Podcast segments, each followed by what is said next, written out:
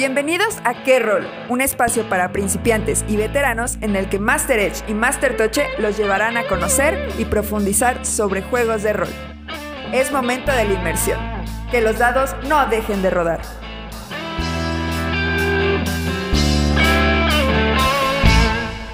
Qué bueno que llegaste, bienvenido a la mesa. Esta sesión ya va a empezar. Yo soy Master Toche. Y yo soy Master Edge. Y nosotros somos tus guías en este mundo de dados y aventuras épicas. Abrimos Qué Rol, un podcast en tu idioma.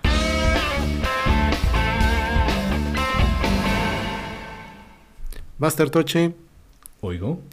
Te voy a dar un punto de experiencia si nos dices de qué se trató el episodio pasado.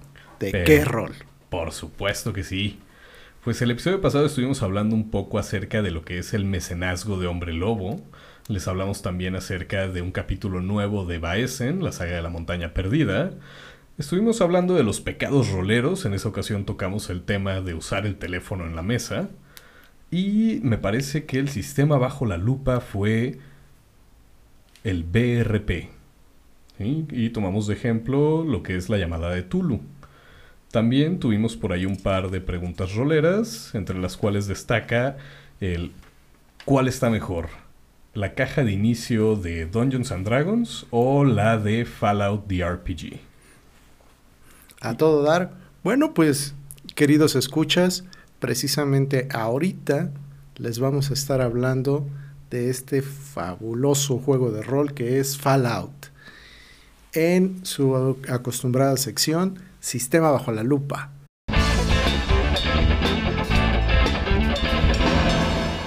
Porque resulta que este juego utiliza un sistema muy poco conocido que se llama 2 de 20.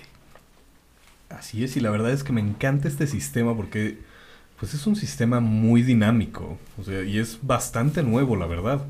Estamos hablando de un sistema que inventaron por ahí del 2011-2012, una parejita de ahí de Reino Unido. Eh, se llamaban Chris y Rita Birch. ¿Cómo que se llamaban, Tocha? No me espantes. No, se llaman, perdón, se llaman. ah, bueno, ah, bueno. Los creadores del 2 de 20 son Chris Birch y Rita Birch. Pues ellos de repente dijeron, oye, ¿qué onda con los sistemas que hay? Queremos algo nuevo. Bueno, no sé si lo dijeron así, pero por ahí va la historia, ¿no? A mí se me hace que tuvieron que haber dicho, ¿qué rol con estos sistemas? Vamos a inventar el nuestro. ¿Qué rol con nuestro sistema? y pues se aventaron este hermosísimo sistema que se llama 2 de 20, que es bastante dinámico y pues pongan atención a todo lo que puedes hacer con él.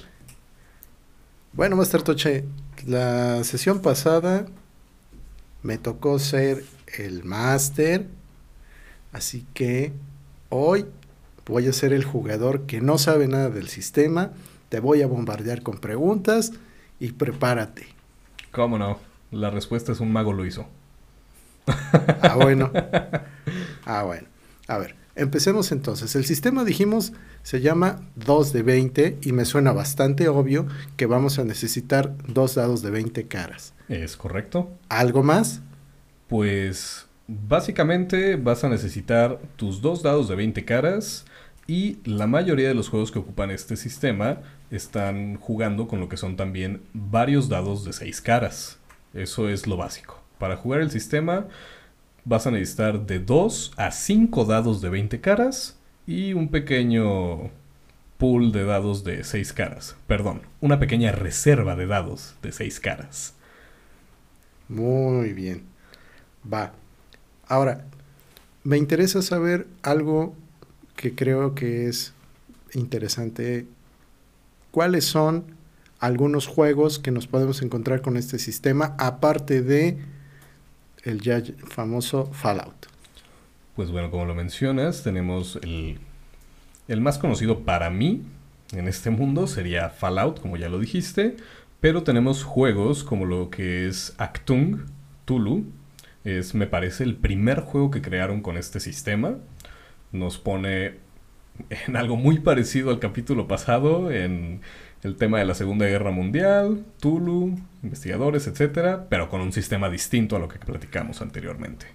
Tenemos también lo que es Mutant Chronicles o Crónicas Mutantes. Tenemos. Permíteme, ahí te hago una pausa.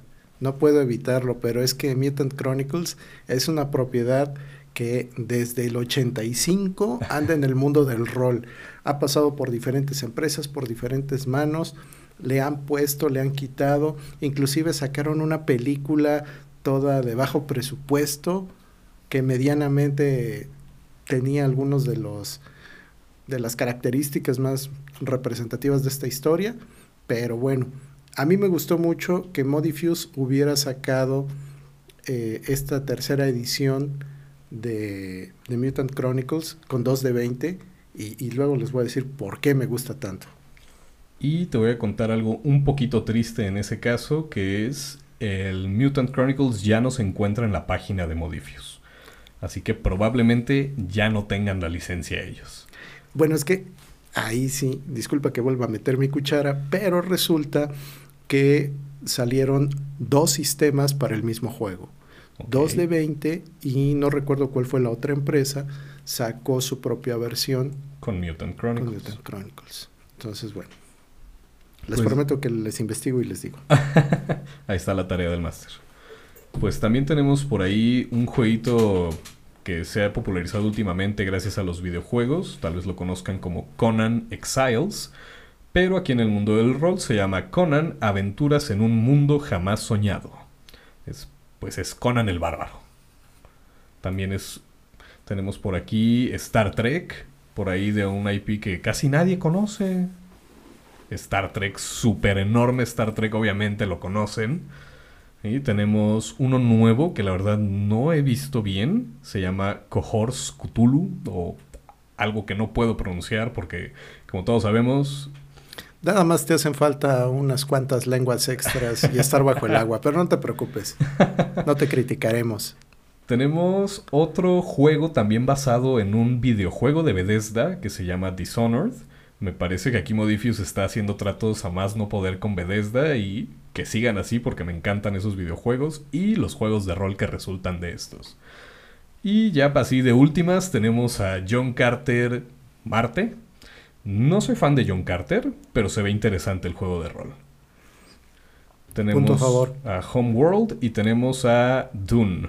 Dune como la película, el libro, todo lo que ha estado saliendo últimamente de Dune para repopularizarlo pues también tienen juego de rol. Bueno, ahí quiero también meter mi cuchara porque para ese juego se aventaron la puntada de sacar edición de lujo de cada una de las familias. Está para los Harkonnen, está para... Bueno, cada uno de los libros es de un color diferente. Vámonos, vámonos desde ahí. Sí, las casas.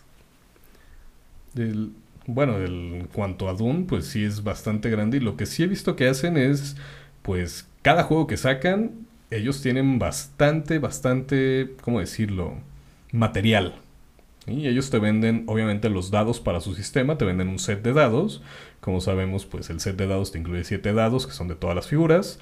En este caso, como nada se ocupan de 20 y de 6, ellos te venden lo que es su paquete, su set, regularmente con 3 dados de 20 caras y 4 dados de 6 caras. Regularmente.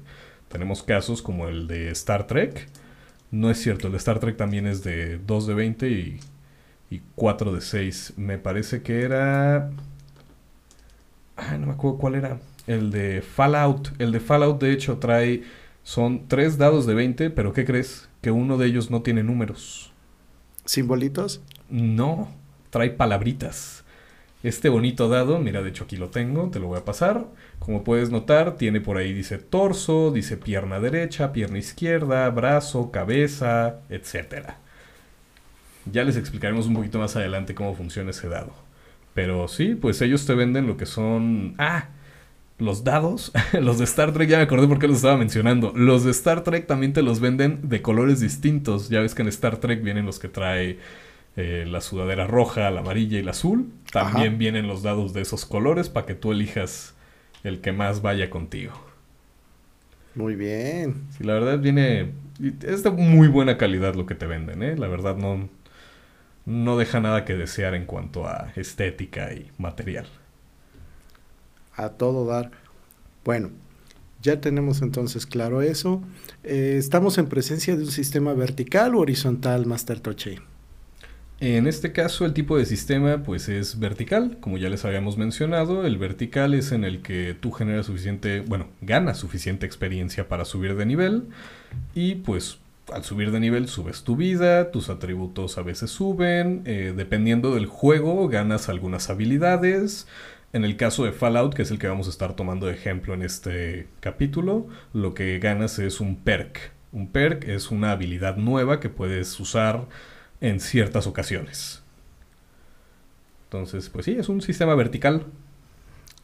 Sale, me parece muy bien. Ahora bien, ¿Cómo funciona aquí el asunto respecto de se cuentan éxitos, se suman números? A ver, ¿cómo va ese asunto? Pues es un poquito de ambas. Mira, por aquí te voy a pasar una hoja de personaje. No sé si ya la tengas familiarizada, pues ya, ya te aventaste una campaña aquí conmigo, entonces. Oh, te estoy diciendo que no sé nada. Digo, no sabes nada. A ver, tengo mi hoja de personaje. Tienes tu hoja de personaje. En el caso de Fallout tenemos lo que son atributos que vienen, son siete atributos distintos. Tenemos fuerza, destreza, agilidad, este, tenemos percepción, carisma, inteligencia, suerte. Entonces, en este caso también tenemos habilidades. En el caso de las habilidades, tienes bastantitas. Tienes lo que es atletismo, negociación, armas grandes, armas de energía, explosivos, medicina, etcétera. Ah, son las que están en la columna del lado izquierdo. Es correcto. Ah, bueno, sí, se me olvida que no tenemos todavía video. Producción. Si están viendo esto en YouTube, aquí en este momento les van a pegar una hoja de personaje en la pantalla. Más trabajo para producción.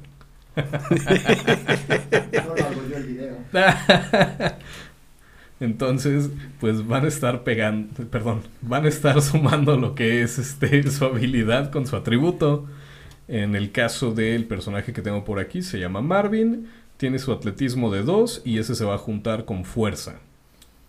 En total, entre fuerza y atletismo, tiene un 10. Correcto. Entonces ahora vamos a tomar nuestros dos dados de 20. Se arrojan y tenemos un bonito 11 y un 13 son dos fallos. ¿Qué pasa aquí? Que en este sistema, entre más bajo el número mejor. Tenemos que sumar mi habilidad, mi atributo y el número que nos dé, tenemos que sacar ese número o menor para poder tener un éxito. Y en el caso del 1, pues es un éxito crítico y se cuenta como éxito doble o dos éxitos. Está un poquito complicado al principio, como pueden escuchar. Pero a ver, vámonos, vámonos poniendo más, más prácticos, ¿no? A ver. ¿Qué te parece si me narras una pequeña escena en la que yo pueda utilizar este personajazo que se llama Augusta Byron? Para quienes no conocen, eh, Augusta Byron es el nombre de la hija de Lord Byron, a quien se le atribuye ser la primera mujer en programar una computadora. Obviamente no la programó, ella lo que generó fue el primer algoritmo para la famosa máquina analítica de Charles Babbage. Entonces, para que se vayan dando una idea.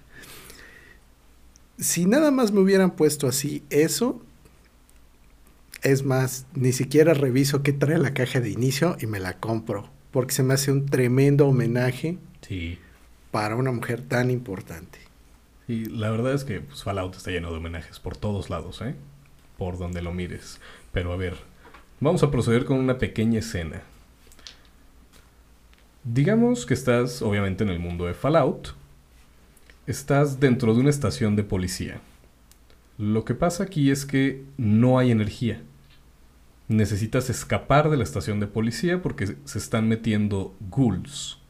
Enemigos se están metiendo por las ventanillas, etc. Tienes que escapar en este momento. Es algo crítico, ¿qué vas a hacer? Bueno, en otras partes del lugar había electricidad. Es correcto, hay un generador en el centro. Ah, muy bien. Entonces voy a utilizar mi habilidad para reparar y se utiliza en conjunto con inteligencia.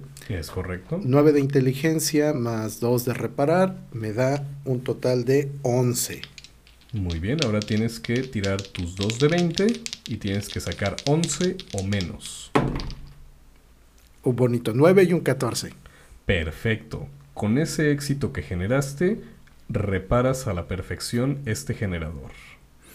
Bueno, aquí me quiero poner un poquito técnico. Sacar este número representa una probabilidad del 75%. Es bastante buena tu probabilidad. Tienes un personaje con estadísticas bastante altas. Eso me da pauta a preguntarte, ¿cuál sería lo menos y lo más que podría tener un personaje para sus atributos? Ok, en caso de los atributos tenemos un máximo de 10 y un mínimo de 4. Ujú. Y en el caso de las habilidades, que es lo otro que puedes sumar, tienes un mínimo de 0 y un máximo de 5. O sea que en todo momento el número máximo que puedes tener ya combinado sería 15. Y bueno, yo no soy bueno con las probabilidades, pero a ver, platícame qué probabilidad tienes tú de sacar un éxito con ese número. Con un 15, En dos dados de 20 dos dados caras. de 20. Oye, ese está bueno. Son más o menos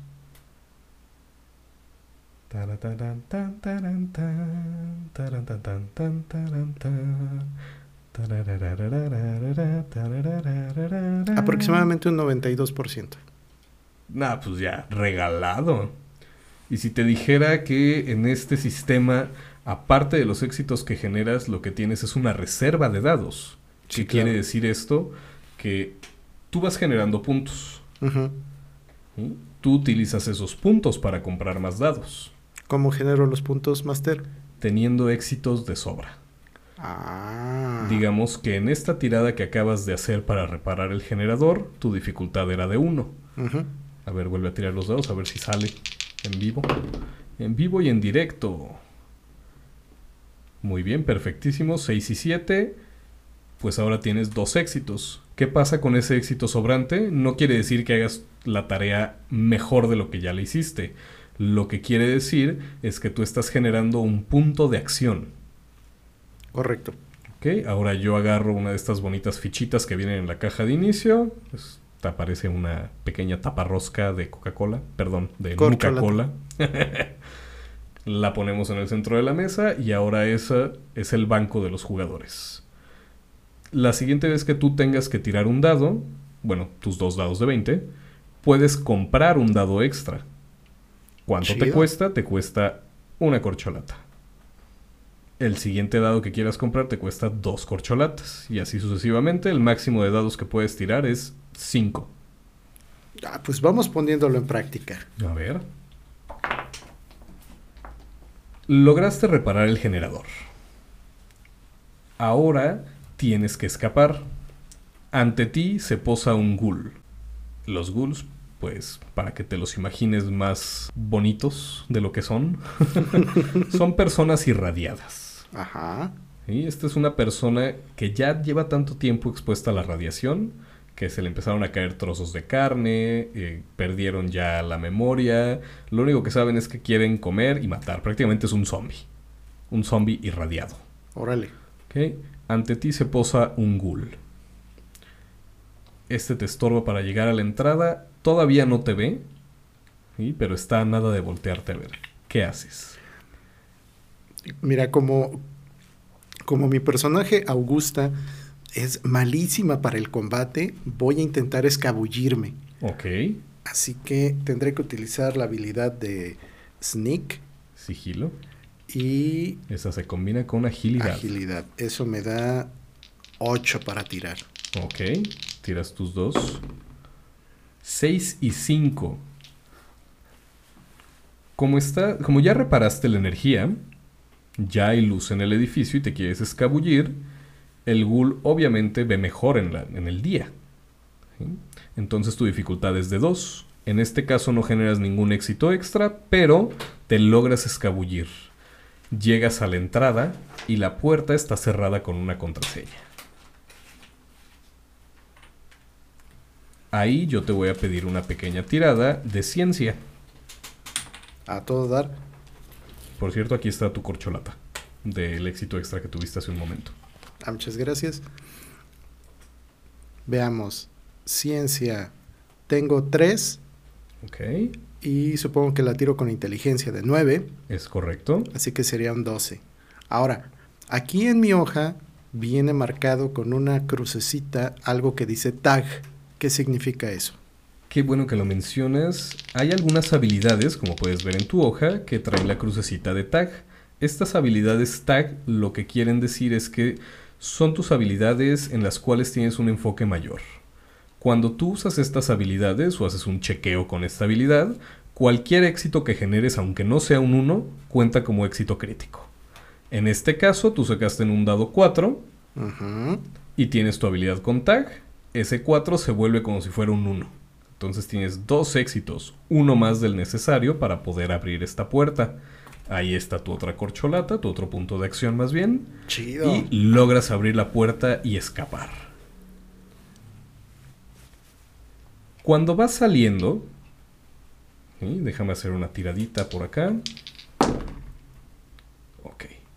Cuando vas saliendo, el ghoul te alcanza a agarrar de la pierna. Me lleva. Estás ahora en combate.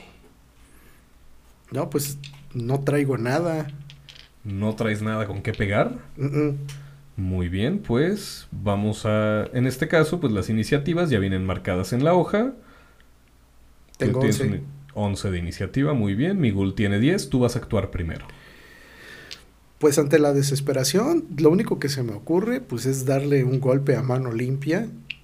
Eh, tengo nada más fuerza de 4. En peleas sin armas no tengo nada. Pero Uy, he acumulado un par de bonitas corcholatas. Así que me puedo comprar un dado. es correcto. Ahora vas a tirar 3.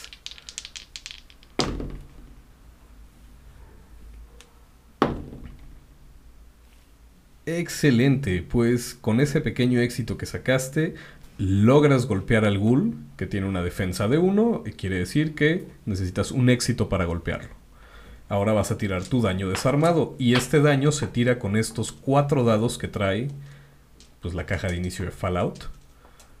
No sé si logres notar que trae por ahí en lugar de números unos pequeños simbolitos. Y ahorita que tires te explico qué son. Pero para los que no están viendo los dados, trae... Es un bonito dado de seis caras que trae dos caritas, dos simbolitos de la mascota de Fallout, El Pip Boy. el Bald Boy. Perdón, Bald Boy. Sí. Del otro lado trae como un agujero de bala. Y del otro lado trae dos agujeros de bala y los dos lados restantes vienen en blanco. Estos son los dados de daño. En tu caso, ¿cuántos dados de daño haces con desarmado? Dos nada más. Dos nada más, adelante, tíralos. Dos, nos salió un agujero de bala de- y una carita. El agujero de bala quiere decir un daño, o sea, haces uno de daño con ese. Y la carita quiere decir un daño con efecto.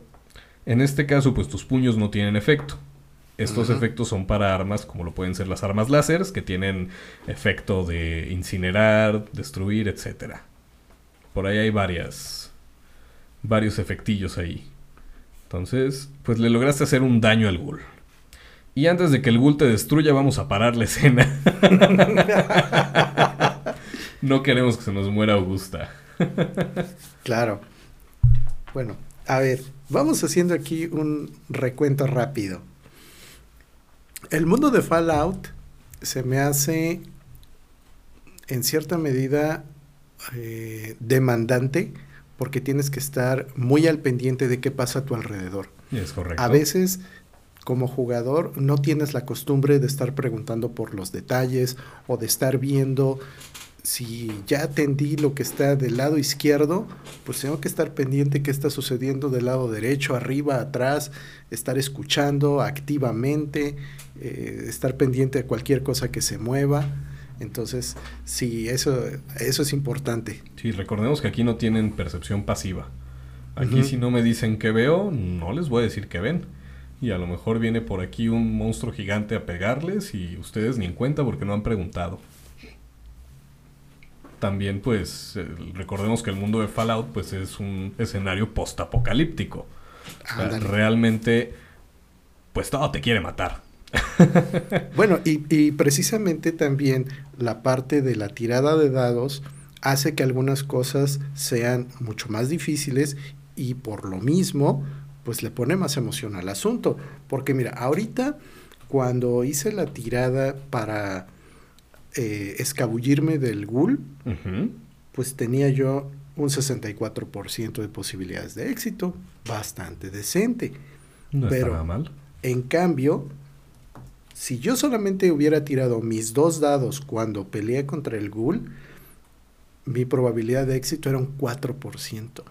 No lo hubieras pegado. Con el dadito que compré, mi probabilidad subió al 10.4%. Y le pegaste, mira. Ahí está la suerte de tu lado. Sí. Entonces aquí el impacto que tiene el que tú compres los dados es bastante significativo porque sí va haciendo que las cosas sean más fáciles para ti. Eh, hice también ahí el, el ejercicio tomando este mismo ejemplo de, Augusta peleando físicamente y eh, pidiendo eh, diferente cantidad de éxitos. Entonces, ahorita los porcentajes que di fueron pensando en que necesitara yo dos éxitos. Ok. Si nada más hubiera necesitado un éxito como me lo pediste, entonces mi tirada con dos daditos tendría un 36% de posibilidades de éxito. Al ponerle el tercer dado, sube a 48.8. Sube bastante, ¿eh? Sí, eso, eso de sumarle más dados a las tiradas, creo yo que es una recompensa muy buena para demostrar el hecho de que la buena suerte está de tu lado, pero también cuando tú intentas activamente hacer cosas, y que eso te gane, eh, perdón, te, dé alguna otra ventaja, pues también se me hace muy, muy bueno del sistema. Aunque obviamente, pues si tu personaje no tiene los números, no tiene la habilidad, se te va de las manos casi. Necesitas suerte. Mucha. Y de hecho, ¿qué dirías si te dijera que aquí, no sé si escuchaste al principio, que tenemos una pequeña, un pequeño atributo llamado suerte? Sí, claro. ¿Cómo crees que se usa la suerte aquí? Pues gastando puntos por dados como con los puntos de acción. Básicamente sí, pero no. Aquí no gastas un punto de suerte para comprar otro dado. Aquí gastas un punto de suerte para volver a tirar un dado que ya te salió mal. Ah, bueno. Fíjate que eso en términos probabilísticos da lo mismo. ¿En serio? Sí, porque en probabilidad vemos eventos. Y entonces en este evento tirar un número adicional de dados te va a mover las probabilidades a tu favor. No importa si es un dado que acabas de tirar o un dado que metes a la tirada. Ok. Yo pensé que sí aumentaba. Viví engañado. Dijeras tú, sí, pero no. sí, pero no. Pues así como este juego maneja de esa forma las habilidades y las, los atributos, todos los juegos que ha creado la familia de Modifius, pues tienen, llevan el mismo sistema, el problema es que cambian los nombres de estas habilidades y atributos y los suman de diferentes formas. Tenemos juegos que son un poquito más complejos como Fallout y hay unos que son mucho más complejos como lo es Conan. Oh, sí. O sea, la hoja de Conan es increíblemente complicada, tiene demasiadas cosas. Yo no me he animado a jugar Conan y la verdad es que pues no tengo quien me narre, pero si consigues a alguien, jalo. Va, lo hacemos, como no. Oye, por cierto, aprovecho y, les platico por qué me gusta tanto Mutant Chronicles. A ver. En Mutant Chronicles, tú como narrador puedes estar presionando a los jugadores.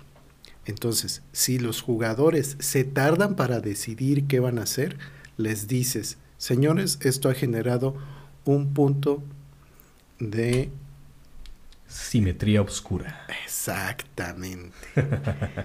y la simetría oscura, como narrador, la vas a utilizar para justificar decisiones y para cuando tus monstruos o enemigos tienen que utilizar habilidades especiales.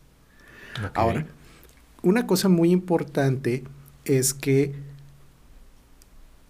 tenemos las pifias ¿Qué pasa cuando sale 20 en el 20? Bueno, en el caso de Fallout, el Master les da una complicación, que puede ser una complicación, algo sencillo como que pues algo que iban a hacer les va a tomar más tiempo, o a lo mejor aparece algún monstruo de más, o si el Master no se le ocurre qué hacer, se genera un punto de acción para el Master, que el Master puede gastar para que sus NPCs hagan más daño o compren más dados, etc. Ah, bueno, porque en el caso de Mutant Chronicles, cuando salen las pifias, no pasa nada. Simplemente se generan más puntos de simetría oscura para el Master. Para seguir gastando. Y a diferencia de los jugadores que tienen un tope en el número de puntos que pueden utilizar, la reserva del máster es infinita.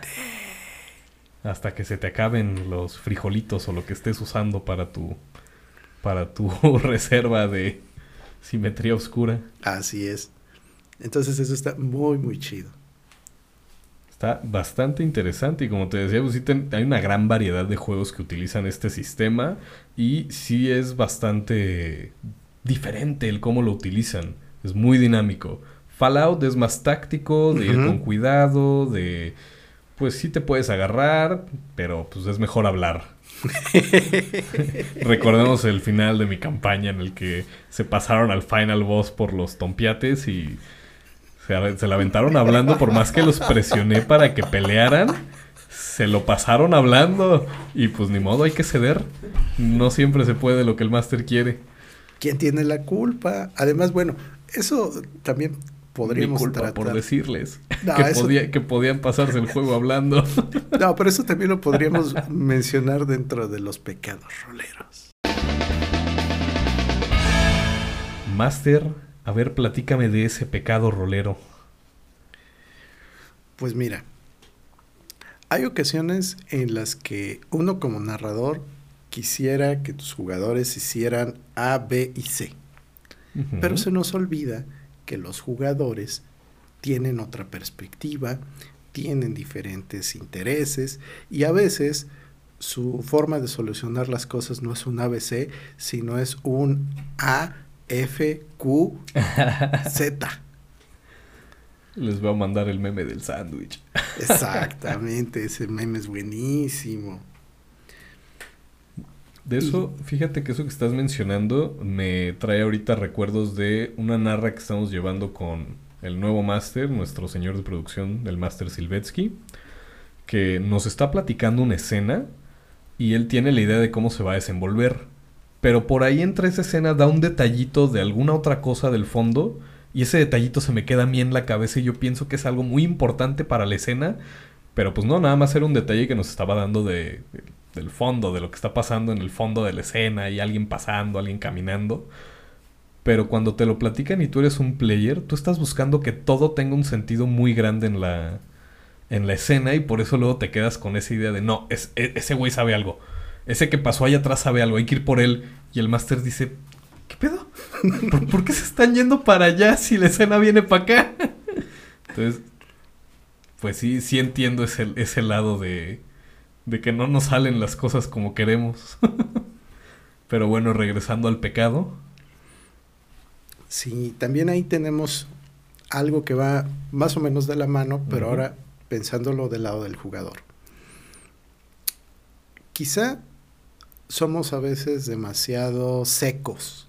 Se nos olvida que el rol es interpretación y entonces decimos, bueno, a ver, eh, Augusta tiene 9 de inteligencia, tiene 2 de reparación, son 11, tiro dos dados, compro uno, le sumo el número que pensé, no tengo éxito. Sí, termina mi turno.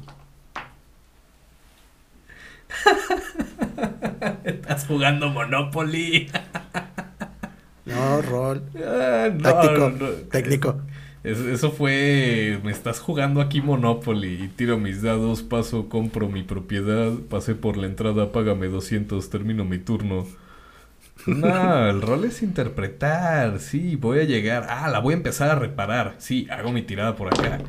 Ah, ah, mira, de hecho me salió un crítico. pues me salió un crítico, agarro y empiezo acá. De hecho, a veces hasta el máster te lo narra de también que lo haces.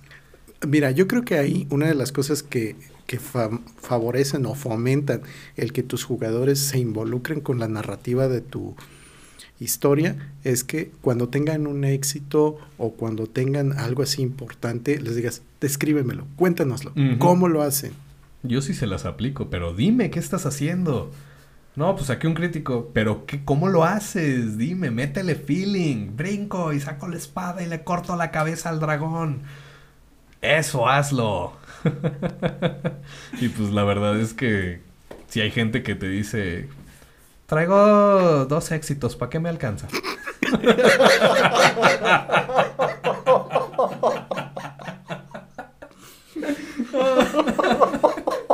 Y pues ya te, no te queda de otra como Master más que decirle, pues te alcanza para mira, llegaste, empezaste a reparar la máquina y te quedó chida, te quedó muy bonita. Y hasta le hiciste ahí un graffiti bonito con tu nombre. para eso te alcanza.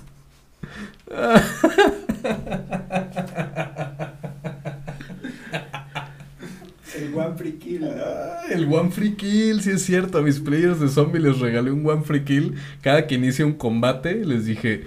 Sus personajes ya llevan tanto en el apocalipsis zombie que aplíquenla como si fuera The Walking Dead. El primer zombie que ven lo pueden matar gratis. No me tiren dado ni nada, pero nárrenmelo. Siempre se les olvida, nunca lo ocupan.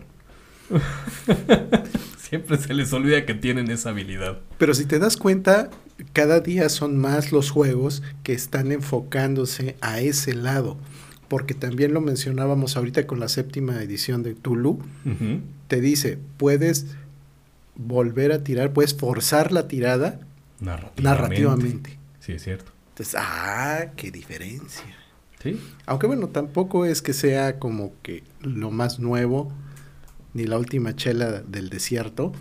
Juegos viejos como Cat de John Wick ya lo fomentaban desde su regla. O sea, tú como narrador te encargas de describir qué es lo que pasa en el caso de un fallo, pero todos los éxitos, el jugador es el que los dice. Oye, y en caso de un fallo, si yo acá sin que el máster se dé cuenta, digamos que me salió un... Estamos jugando Dungeons y me salió un 20 o sea, digo, perdón, me salió un 1. Me confundí de sistema. Estamos jugando Dungeons y me salió un 1. Y el máster no ha visto mi tirada y ningún player ha visto lo que tiró. Y si por acá muevo con mi dedito, eh, le di una vueltecita y tengo un pequeñísimo... Mm, no, pues lo tengo que mover mucho. 20. me fui para el otro lado y me regresé. Mira, eso, eso habla muy bien de ti, porque se ve que tú no has hecho trampa.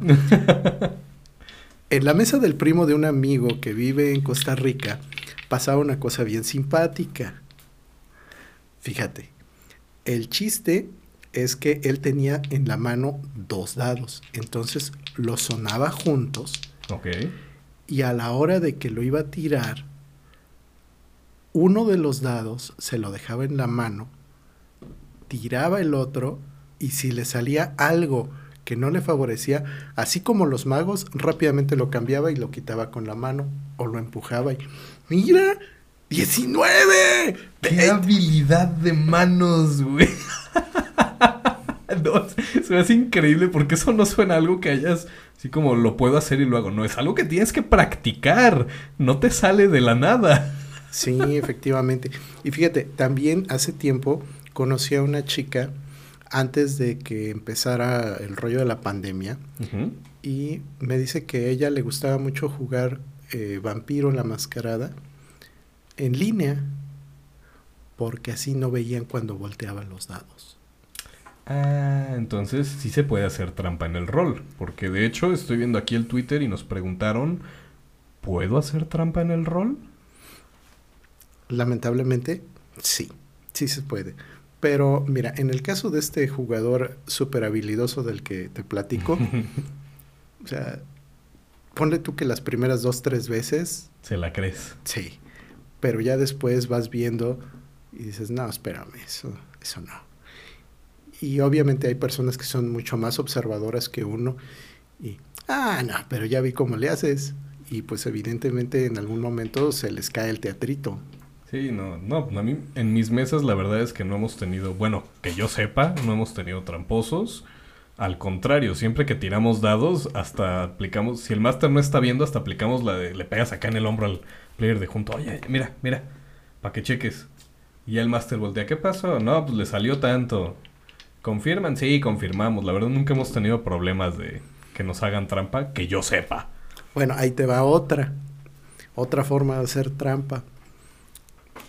Esto le pasó al primo de un vecino. sí, es- este cuate es de Argentina. Entonces, sucedió que uno de sus jugadores llevaba su hoja de personaje en su mochila, como la mayoría de nosotros lo hacemos. Pero este cuate estaba muy metido en los rollos políticos, le gustaba ir a los mítines y todo eso. Ok.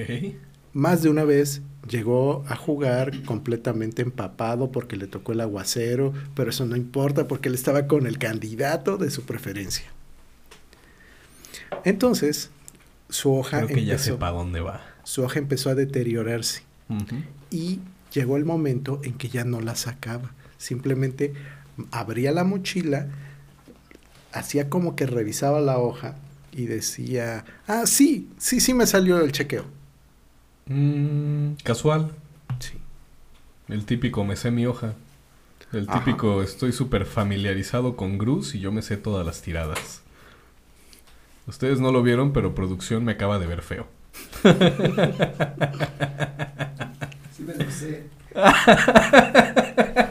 Ustedes no lo oyeron, pero acaba de replicar que él sí se lo sabe.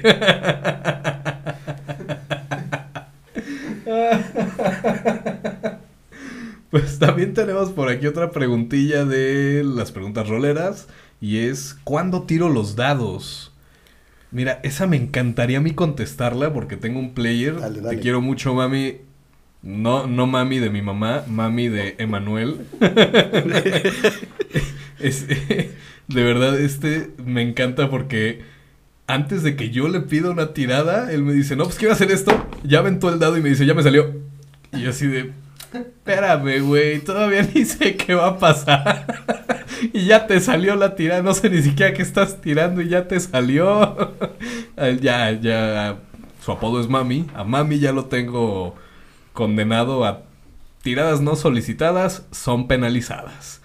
Si yo no te pido que me tires el dado y tú tiras el dado y me dices, sí me salió, algo malo le va a pasar a tu personaje desde que se le caiga a lo mejor un- una pistola que traía hasta que, no sé, que le caiga un zombie y le muerda una pata. Ya. ya me la aplicó mucho. Saludos, mami. Pero pues básicamente la respuesta a esta pregunta es cuando el máster te lo pida. Ahora, ahí también hay que tomar en consideración que cada una de las mesas, cada uno de los masters, tenemos nuestros propios... eh, Formas de narrar. no, no, no, la- nuestras propias reglas de la casa. De Ah, que, por ejemplo, no va a contar tu tirada si no es dentro de la bandeja. Ah, también, esa la aplico yo. O la otra, de que si el máster no está viendo la tirada, no cuenta. O la otra... Esa no la aplico porque sí confío en mis players, pero la de la charola sí la aplico. Tiene Oh. que tirar en la charola para que le salga. O la otra de que si queda torcido tu dado, pues lo puedes volver a tirar. El famosísimos burras. Así es. Inclusive fíjate que en alguna mesa donde me tocó estar jugando, había una regla así, que era que si tu dado pegaba en otro dado, porque entonces no teníamos charolas, este, podías volver a, a tirar. tirar. Sí. Mm, O sea, tenía que ser una tirada limpia. Dices, ah, chido. Aquí tenemos players que se enojan cuando no sacas tus dados de la charola. Te dicen acá bien groseramente, se les invita a que saquen sus dados de la charola. Ustedes no lo vieron, pero producción me volvió a ver feo. Ya déjalo.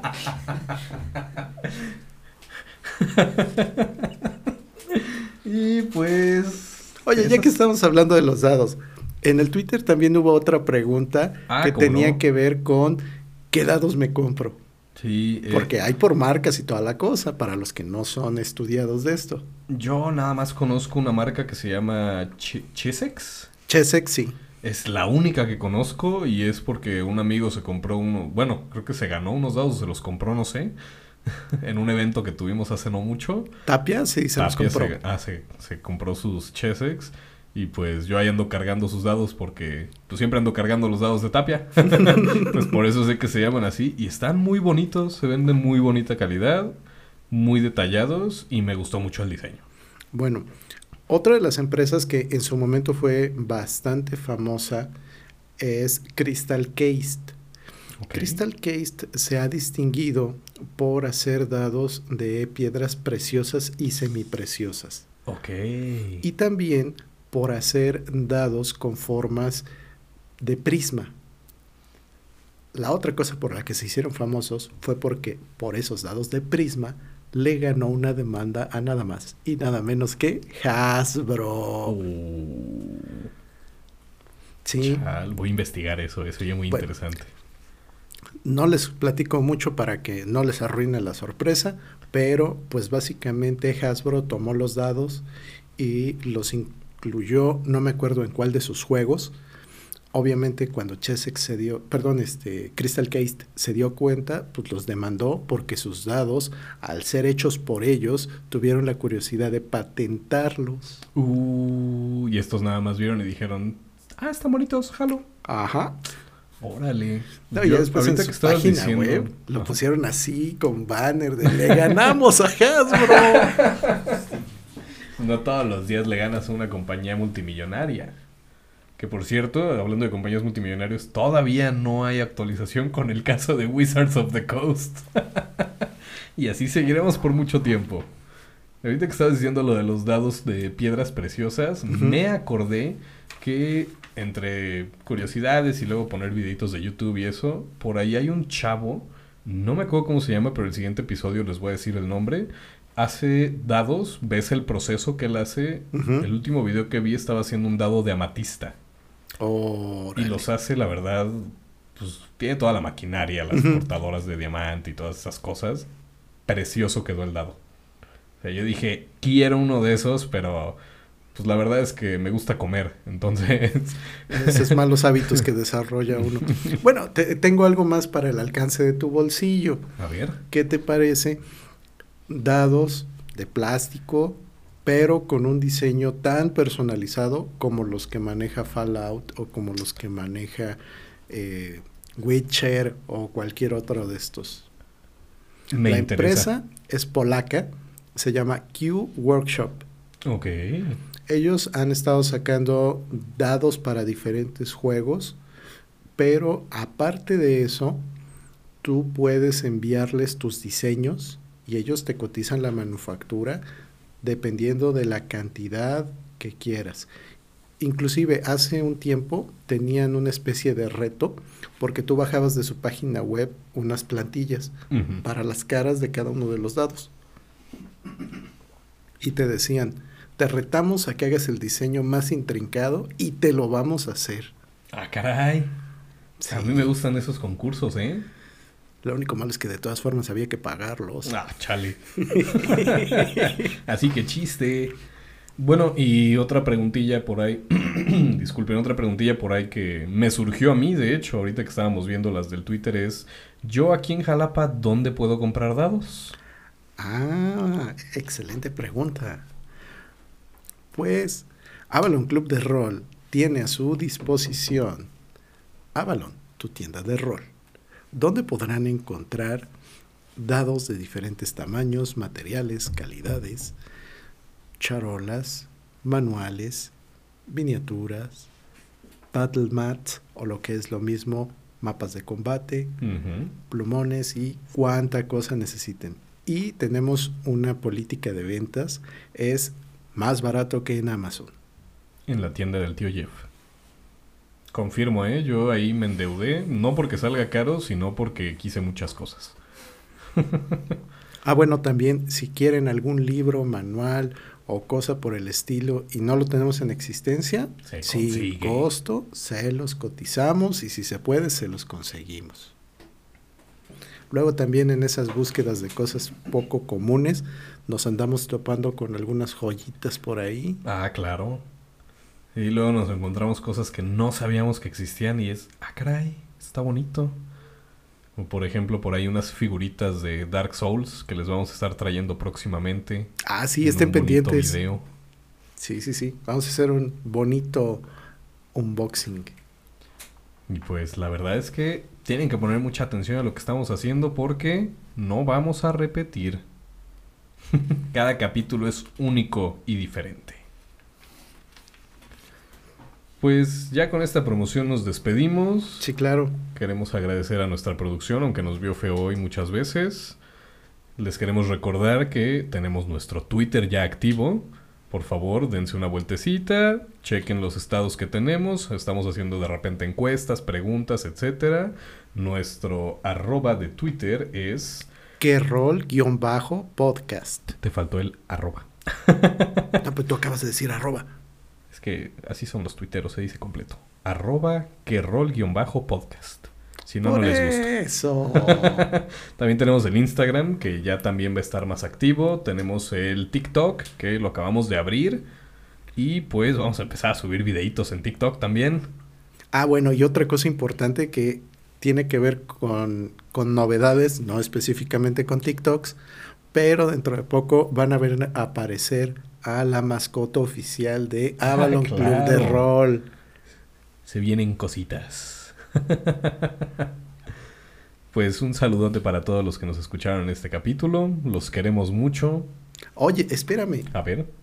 ya que estamos mandando saludos, Sí. pues hay que mandar saludos bien a toda la banda de Juárez by Night, Aidan y toda la, la mapachada de por aquel rumbo. Un saludote. Eh, también a nuestros buenos amigos de Argentina, de Chile, de Colombia, que han estado muy al pendiente de lo que andamos haciendo y con los que tenemos colaboraciones frecuentes. Y pues ahora que viene el festival, pues se va a poner esto más bueno. No dejen de escucharnos. Saludos a toda la banda sudamericana. Bueno, de Centroamérica para abajo también, porque ahorita que me acuerdo, pues están los amigos de Costa Rica, A todo están la los de TAM. Ecuador. En fin. Y también, por último y no menos importante, saludos a toda la banda de Avalon Roll. Porque aunque no lo crean, también son muy importantes para nosotros y nos impulsan para seguirle. Sí, por supuesto. Un abrazote. Pues los queremos mucho, cuídense mucho y que los dados no dejen de rodar. Tomen café.